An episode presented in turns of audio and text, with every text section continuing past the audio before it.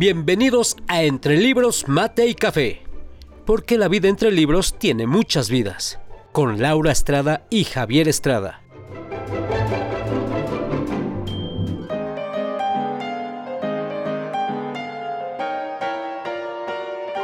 Entre Libros, Mate y Café advierte que las opiniones vertidas en este podcast son de ávidos lectores a quienes les encanta compartir lo que leen.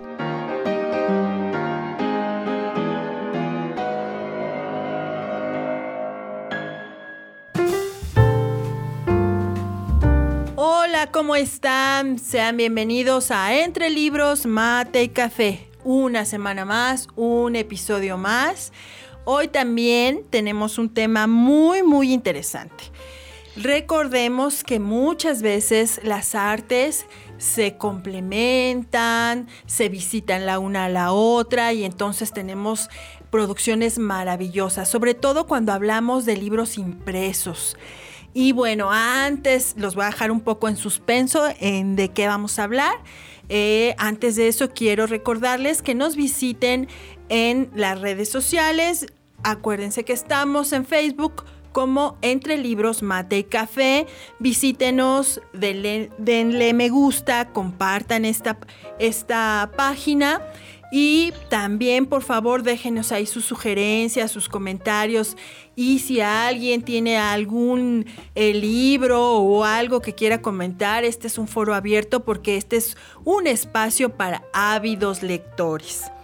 Y bueno, ahora sí, eh, les recuerdo que estamos eh, Javier y una servidora, Laura Estrada, para platicar acerca de libros, de vivencias y de muchas experiencias. El tema de hoy es acerca de eh, grandes pintores que ilustraron libros. Igual como la semana pasada que es un tema inagotable y podríamos hablar horas y horas y horas, pero hoy vamos a abordar unos cuantos pintores, unos cuantos libros y bueno, vamos a platicar de esto que esperemos les parezca muy interesante. ¿Cómo estás, Javier? Hola Laura, buenas tardes. Bien, bien, gracias. Aquí esperando ávidamente llegar a este momento para seguir platicando de, libros, de esta maravilla que es la literatura que tanta gente ha creado para nosotros y agradecido siempre.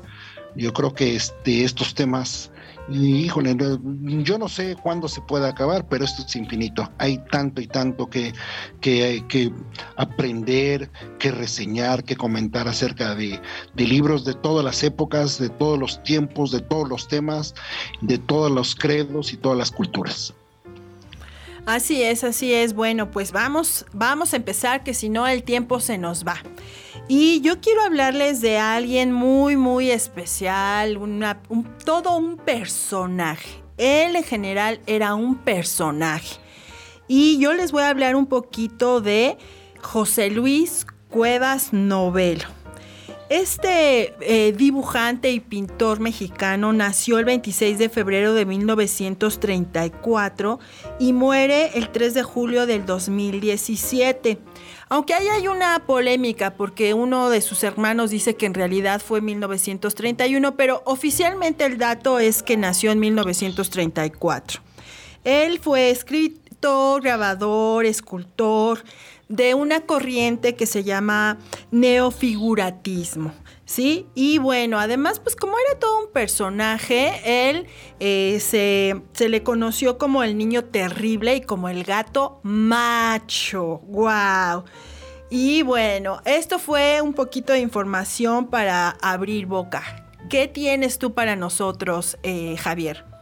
Bueno, José Luis Cuevas, todo, todo bien dices, un súper personaje, todo un toda una ente literaria, y le digo literaria no pues porque escribiera, sino por todo lo que se escribió en torno a José Luis Cuevas, tanto críticas constructivas como destructivas, pero finalmente es el, el para mí el innovador de, la pintura y el dibujo en, México, así como esa, esa forma de pensar, eh, obviamente viene de la corriente surrealista, pero genera todo un cambio, es, a lo mejor tú, tú lo platicarás, creador de la famosísima zona rosa en la Ciudad de México, que es todo un boom que revoluciona artistas, tanto plásticos como gráficos, en, la Ciudad de México y en México en, general.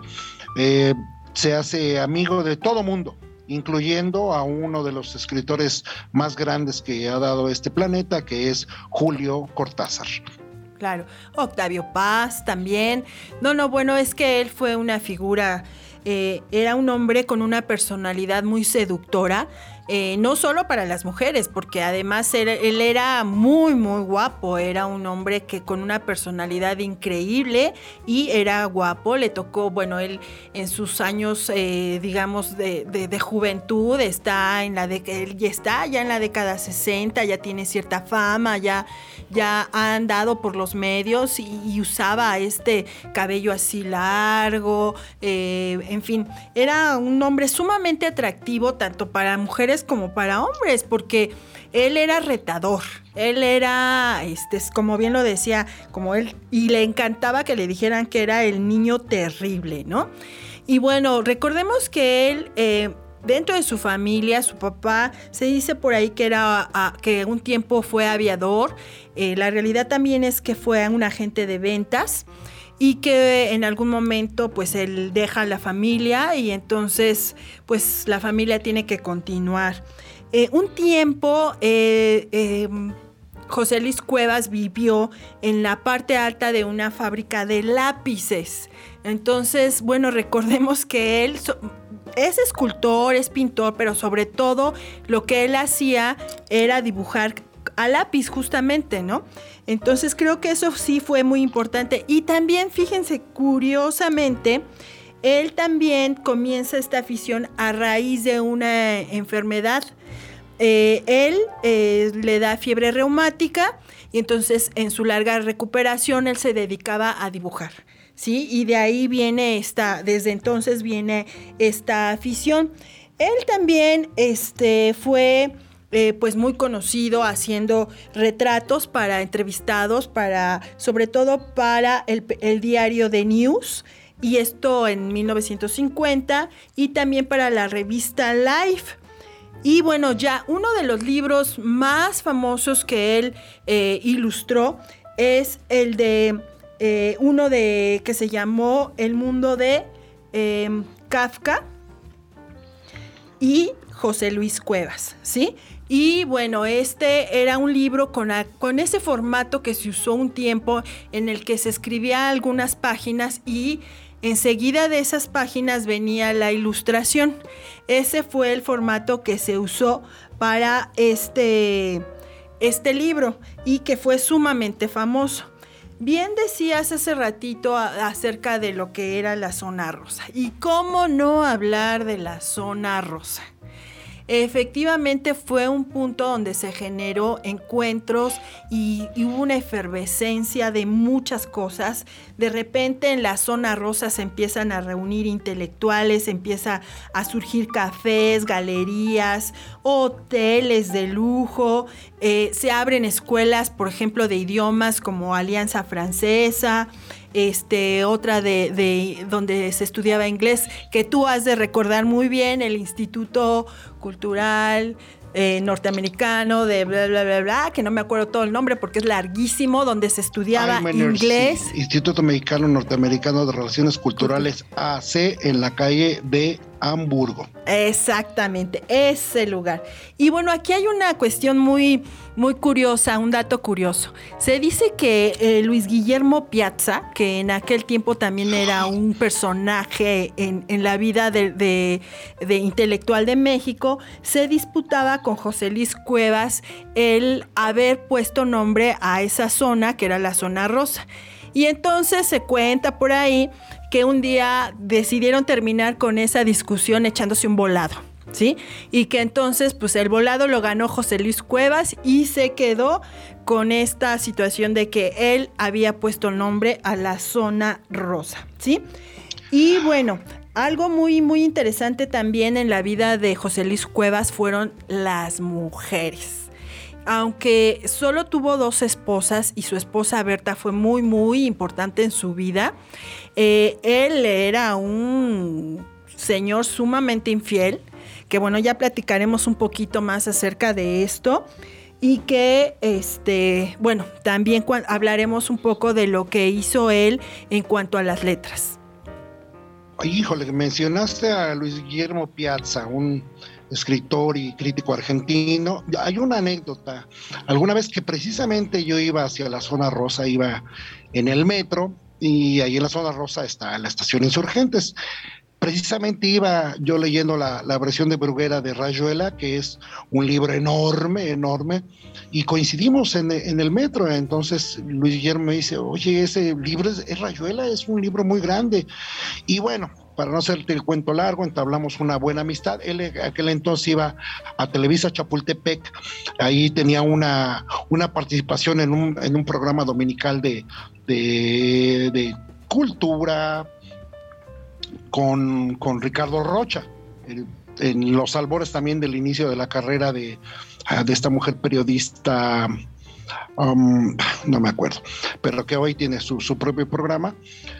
Pero, y precisamente algún día platicamos acerca de eso, acerca de lo de José Luis Cuevas.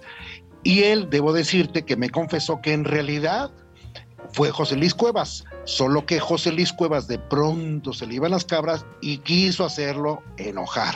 Lo del volado fue una artimaña, pero sí le daba todo el mérito a José Luis Cuevas. Y, mérito bien ganado, porque José Luis Cuevas era, como tú mencionas, el chico malo, pero era el galancillo, porque además él, se convierte en el parteaguas del pintor tradicional, estético, sobrio, dedicado. Él manejaba mucho su vida en razón de, los movimientos sociales, de los movimientos culturales. Eh, siempre tuve la sensación de que eh, tomó algo de la pintura de Picasso, porque en realidad la, tanto la pintura eh, a lápiz, la acuarela o, los dibujos de José Luis Cabas siempre encontré alguna, alguna mm, similitud, sobre todo con la forma de pintar de la Guernica. De, Picasso. E inclusive Picasso alguna vez compró una, una obra de José Luis Cuevas, en una obra que se expuso en, en, París.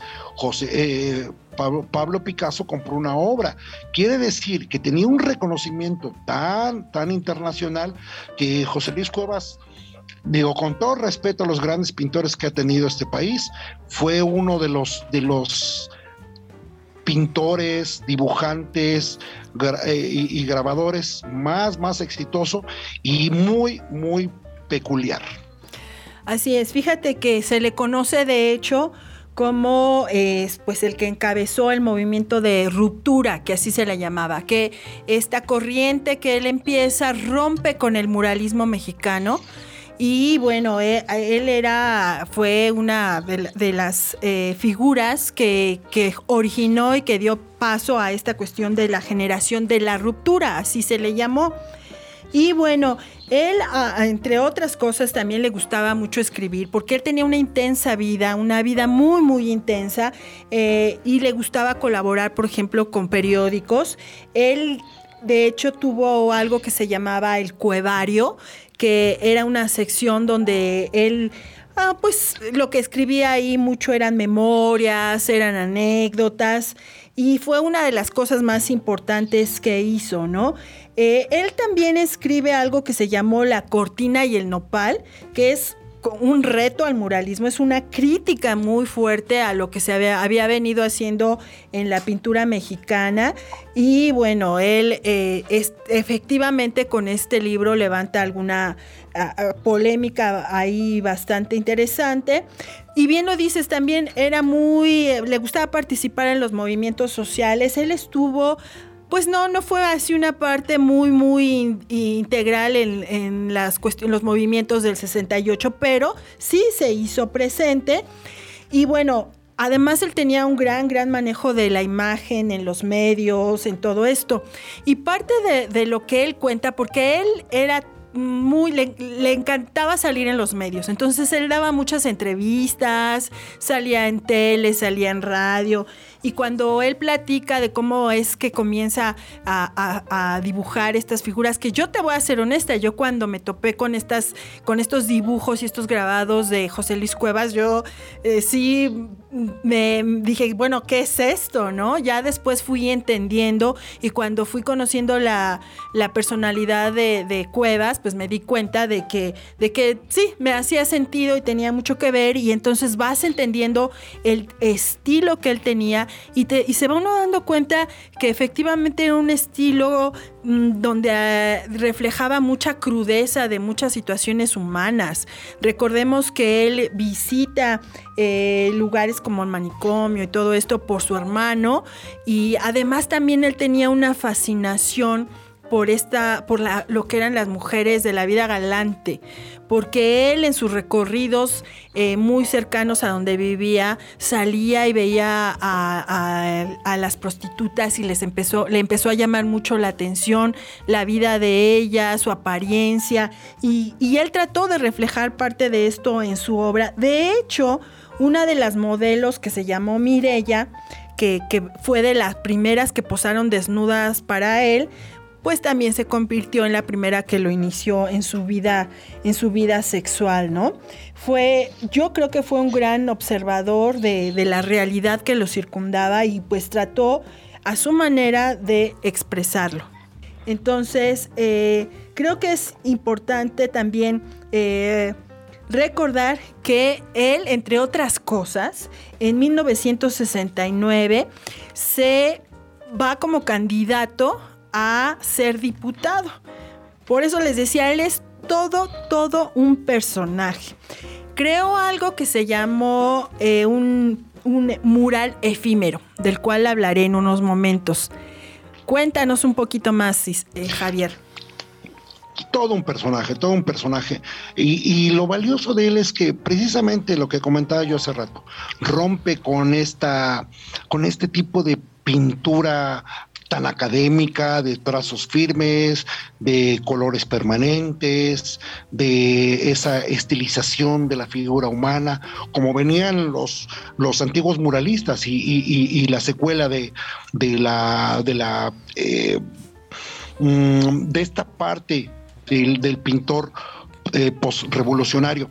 Yo creo que esta es una forma de expresar su rompimiento con las formas clásicas y convencionales y da paso a esa creatividad muy personal donde él deja plasmado mediante sus, dibujos y sus bocetos y sus, y sus voces este, este grito de rebeldía, este grito de libertad hacia, hacia las nuevas formas que, que te generan esa individualidad que va dirigida hacia, hacia las multitudes. Por eso tan criticado, tan aclamado y tan odiado, pero siempre un personaje. Yo creo que en el, en el contexto eh, más objetivo de la obra de, Cuevas, a mí me parece que sí es, junto con Remedios Varo, de estos parteaguas de, del arte mexicano.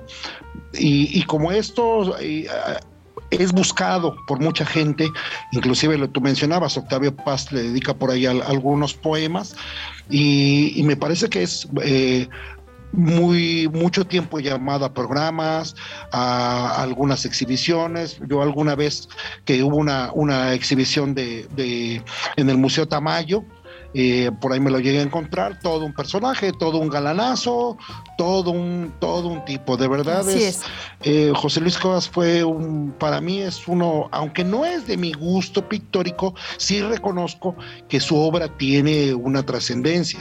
Así es. Y bueno, eh, dentro de esta ruptura también tuvo enfrentamientos sobre todo con Siqueiros. Eh, él un día se le ocurre hacer algo que se llamó un mural efímero, eh, que iba pues con la idea de enfrentarse sobre todo a Siqueiros. Y este mural lo, empieza a hacer en, ahí, justamente en la zona rosa, en la esquina de la calle de Génova y Londres, donde levanta este mural. Y bueno, es impresionante. Si uno pues si recuerdas, porque en aquellos tiempos, por ejemplo, Canal 11 eh, transmitía mucho ese tipo de, de, este, de eventos y uno puede ver las imágenes la cantidad de gente que fue, la cantidad de, em, expectativa que se generó alrededor de todo esto. Había gente porque, bueno, pues él vendía perfectamente su imagen. Entonces él, para ese, para ese momento, él ya sabía muy bien, ya había comercializado su imagen de tal manera que podías encontrar playeras, sudaderas con un autorretrato de él. Entonces, cuando se da este evento, mucha gente llega con estas playeras y él feliz, él feliz estaba pues en el apogeo, ¿no? Entonces, y es así como marcando definitivamente esta cuestión de, la eh, ruptura con, con el muralismo mexicano y ese enfrentamiento así directo específicamente contra Siqueiros, ¿no? Y bueno, además era muy interesante porque él, em, como te decía, o sea, tenía una imagen sí de macho. Hay una, en una entrevista que él concedió hace muchos años a, Canal 11, él estaba contando que una mujer con la que estuvo, este, le empezó a platicar acerca de un actor gringo muy famoso, muy guapo, y entonces él se enoja y le dice, oye, estando conmigo no vas a hablar de él ni de ningún otro. Eh, ese actor era Robert, Robert Redford y le dice, no puedes hablar de eso. Entonces la entrevistadora le dice, oye, pero eh, eh, tú sí puedes hablar de mujeres. Y él responde, sí, yo sí puedo hablar de, mujeres con quien sea, para eso soy hombre, ¿no? Entonces, ese tipo de respuestas pues generaban mucha polémica. Y bien, uno podía odiarlo o amarlo, pero de algo sí podemos estar seguros. Eh, y sobre todo en cuanto a su obra. De que fue original y de que fue algo diferente, eso es innegable.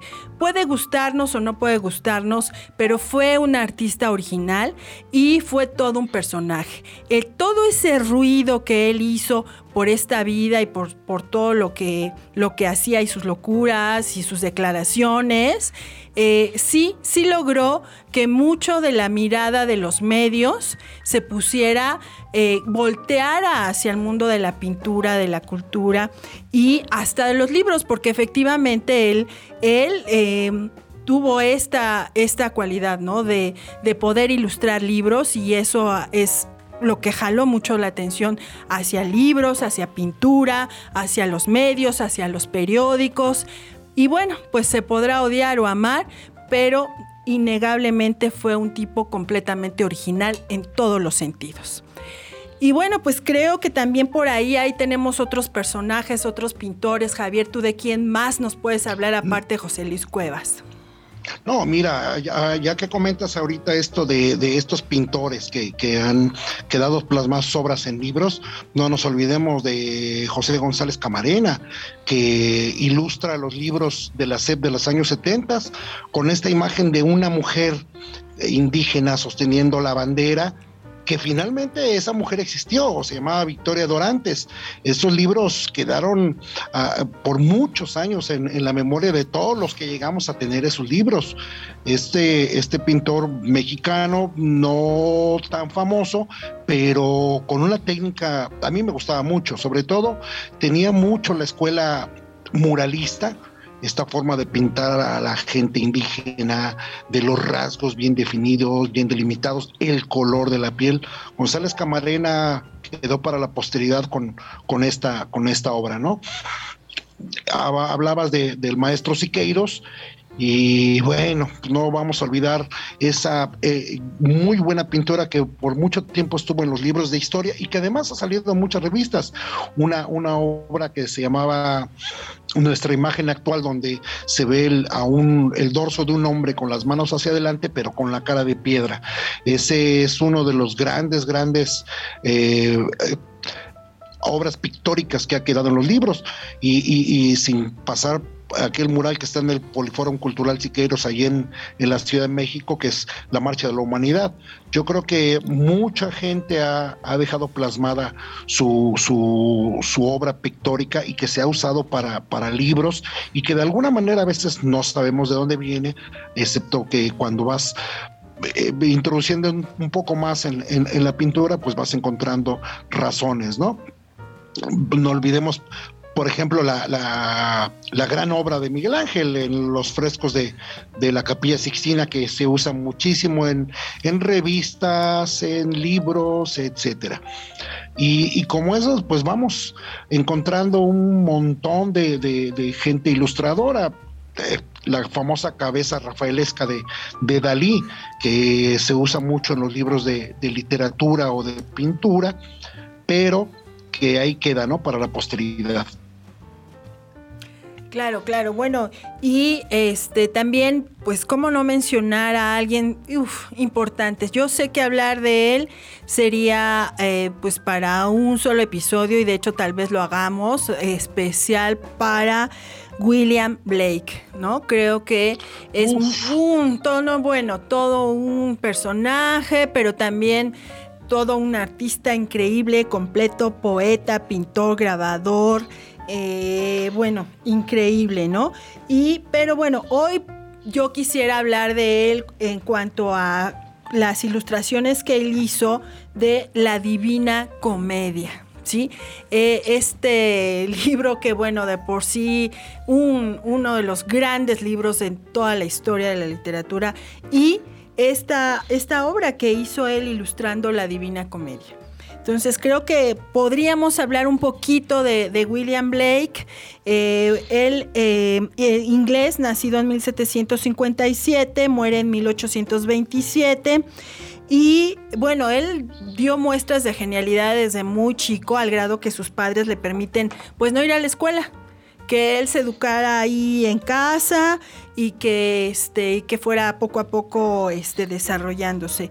Y desde igual desde muy chico dio vistas de algo muy diferente. Creo que también fue un hombre que tenía una personalidad increíble, tenía una personalidad que se salía de los moldes, igual como hablábamos de Cuevas, también podríamos hablar de Blake en, medio de esa eh, sociedad británica. Él se sale de los moldes, él empieza, por ejemplo, a tener estas cuestiones, empieza a hablar de visiones, es, es importante cómo él cuenta, cómo a los nueve años vio, eh, tuvo una visión de un árbol lleno de ángeles y, y todo esto, ¿no? Y entonces él eh, siempre tuvo esa libertad y ese apoyo de dar rienda suelta a su fantasía, a su imaginación. De hecho, para él, eh, imaginación era sinónimo de fantasía. O sea, independientemente de la definición que nos den los diccionarios, para él, lo más importante que la imaginación era sinónimo de fantasía. Ah, bien, bueno, oye, porque a mí no me tocó William Blake, es uno de no, mis no, pues háblanos, favoritos, háblanos. favoritos. Adelante, adelante. para mí siempre ha sido un artista total. Para mí William Blake eh, incursionó en tantas, tantas cosas y de manera tan, tan eficiente que, que es increíble. Además, eh, reta al sistema tradicional británico. Esta forma, esta posición que tiene de abolir los, los conceptos de, de, iglesia, de Estado oligárquico, de imperio, eso lo, lo igual, lo, muchos lo aman, muchos lo odian.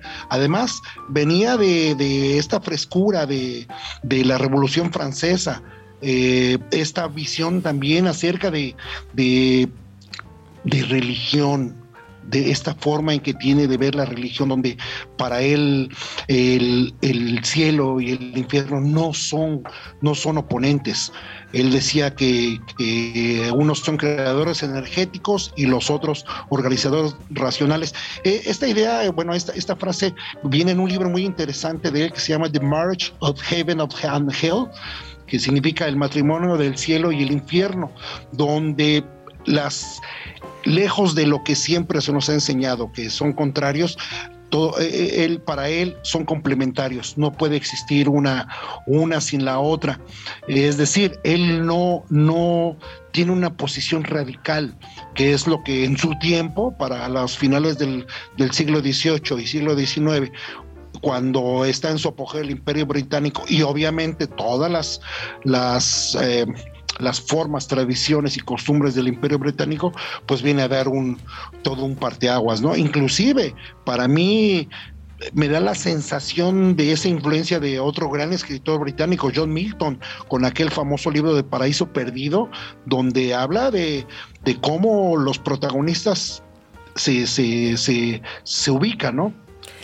Sí, de hecho ahorita que hablas acerca de este libro de Milton, fíjate que hay una anécdota por ahí que se cuenta que, bueno, él hizo una gran, gran pareja con su amada Catherine y en algún momento después de la muerte de, su mamá, de, Blake, ellos eh, se van a vivir al sur del Támesis. Y un amigo que los visita por ahí en su nueva, este, en su nuevo lugar de donde vivían, cuenta que llegó y que los encontró en pleno jardín, desnudos y que estaban leyéndose el uno al otro, justamente a Milton con este paraíso perdido. Entonces sí, definitivamente sí, eh, es una gran, gran influencia para él. Ahora, hablando un poquito de esta cuestión de la, sobre todo de la Divina Comedia, a mí me parece, eh, si uno revisa todos los dibujos que él, que él hizo, son maravillosos, ¿no? Eh, tenía unas, usó unas, o sea, él tenía cuestiones muy elaboradas eh, en su obra, pero para, esta, para este libro en específico, él hace ilustraciones sencillas, con mucho lenguaje figurativo, con muchas transparencias, eh, no tan recargadas de color. Y por ejemplo podemos ver en algunas ilustraciones de, del infierno que él tenía esta idea de que ahí era el lugar de los hipócritas. Ahí usa unas técnicas de acuarela muy interesantes cuando eh, eh, parte de lo que hace también en la sección del purgatorio es que usa mucho esta, esta cuestión del claroscuro y que contrasta. Hay una, hay una imagen donde eh, hay una escalera oscura, negra, y que va a dar justamente al sol, que, y ahí es donde viene este contraste de claroscuro. Y bueno, que hablar acerca de, del paraíso, ¿no? Donde él usa colores tenues, también usa algunas transparencias. Y bueno, es, es maravilloso porque una obra tan increíble que cuando uno la lee también estás imaginando muchas cosas y de repente llega un hombre como él y te ilustra de esta manera con el talento impresionante que él tenía. Creo que de todo lo que él hizo, todo es maravilloso, pero a mí en lo personal, lo, que él realizó en la Divina Comedia me parece más que magistral. No, bueno, y, y además, este, te digo, para mí un artista total podía y sabía hacer de todo, de todo eh, a mí este, esto que comentas de los claroscuros, eh, hijo, ¿cómo me hace recordar al maestro Velázquez? Este manejo que se había olvidado del maestro Velázquez eh, lo retoma él en, estos grabados y, y, me parece que es crucial porque en, los tiempos más recientes se empieza a retomar eh, toda esta serie de dibujos, inclusive lo vemos mucho en, el cómic japonés, ¿no? Esta forma de dibujar a, blanco y negro con los, los eh, claroscuros, los tonos de grises. Híjole, me parece fantástico, ¿no? Y en el ámbito intelectual, eh, me parece que, que Blake deja una huella muy profunda y tan profunda que nada más para, para darnos una idea, ¿quiénes son gente que aprende de Blake? Pues hablemos nada más, nada menos de, William Yates y de aquel enorme, enorme escritor de, eh, eh, asiático, eh, Gibran Yahil Gibran. Entonces, nada más para que nos demos cuenta de la gran, gran influencia que tuvo el maestro William Blake, que es fantástico leer a William Blake. Hay un, par de versos que me gustan mucho, rapidito te los digo, y decía, para ver un mundo en un grano de arena y un paraíso en una flor silvestre, sostén el infinito en la palma de la mano y la eternidad en una hora. Hay que decir que William Blake fue un muy, muy buen poeta Así es, bueno, es que él en todo lo que hizo, eh, lo hizo y muy bien. Y bueno, aquí lo que me llama la atención de estos dos personajes que hemos visto es que fueron personas que se atrevieron, que no sé hasta qué punto la familia pudo haber influido en que ellos tuvieran esta libertad de ser, de expresar, de pensar, de imaginar que el resultado fue esto. No sé o si simplemente fueron personas súper valientes, auténticas, que no tuvieron ningún temor de expresar todo lo que sentían, todo lo que pensaban, todo lo que iban observando. Sobre todo creo que eran grandes observadores. Cuando uno piensa en toda esta creación que va haciendo con sus visiones, con sus reflexiones, William Blake, uno se da cuenta de, de lo maravilloso que puede ser el pensamiento humano y de, la, de que en realidad pues los límites nos los ponemos nosotros mismos. Y ellos dos son, creo que son personajes que nos van reflejando. Uno en el, en, el plano mexicano y el otro en, en, un plano europeo, pero que trasciende al mundo y que hay que rescatar de ellos sobre todo esto, esta, esta fantasía a la que dieron rienda suelta y que les permitió generar tantas cosas tan importantes. Definitivamente, yo creo que Blake es uno, para mí es, es uno de los grandes, grandes escritores y todólogos eh, ingleses. Es de esas pocas mentes que ojalá que hubiese más. Es eh, casi casi era el mil usos de su época, pero todo lo hacía bien. Y, y, yo creo que esa libertad de pensamiento, ese ser objetivo, en razón de su tiempo y del lugar donde estaba, es lo que le, da la creatividad. Así como el renacimiento se desprende de los yugos eclesiásticos y monárquicos y tenemos a un Da Vinci, a, a, tantos, a un Tintoretto, a un Rafaelo, este, esta gente que se separa de, de, un estigma marcado es la que hace que el, el arte, la ciencia, y la cultura en general tenga una evolución y gracias a que eso ocurre. Hoy por hoy eh, tenemos una serie de, tendencias hacia artes que a lo mejor no nos pueden gustar porque somos hechos a una tradición, pero qué bueno que siempre existe esta gente. Así es. Bueno, pues se nos terminó el tiempo otra vez. Tenemos muchas cosas, se nos quedan en el tintero, personajes increíbles, personajes maravillosos que podemos eh, tener entrelazados junto con las letras, con obras que nos deleitan cada día. Y bueno, te agradezco mucho Javier, eh, les agradezco a todos nuestros oyentes. Recuerden, visítenos en redes sociales, visítenos en Facebook, entre libros, mate y café. Eh, a mí me encuentran como Laura Estrada en Facebook y en Instagram. Esperamos sus comentarios. Y bueno, desde Switch Podcaster estamos transmitiendo a ustedes este programa, este episodio. Te agradezco muchísimo, Javier. Aquí estamos y muchas gracias por seguir participando en este, en este extraordinario ejercicio de, de contar los libros, contar nuestras aventuras. Y como te he dicho, nos veremos por ahí en cualquier parte. Gracias. Muchas gracias. Recuerden que la vida entre libros tiene muchas vidas.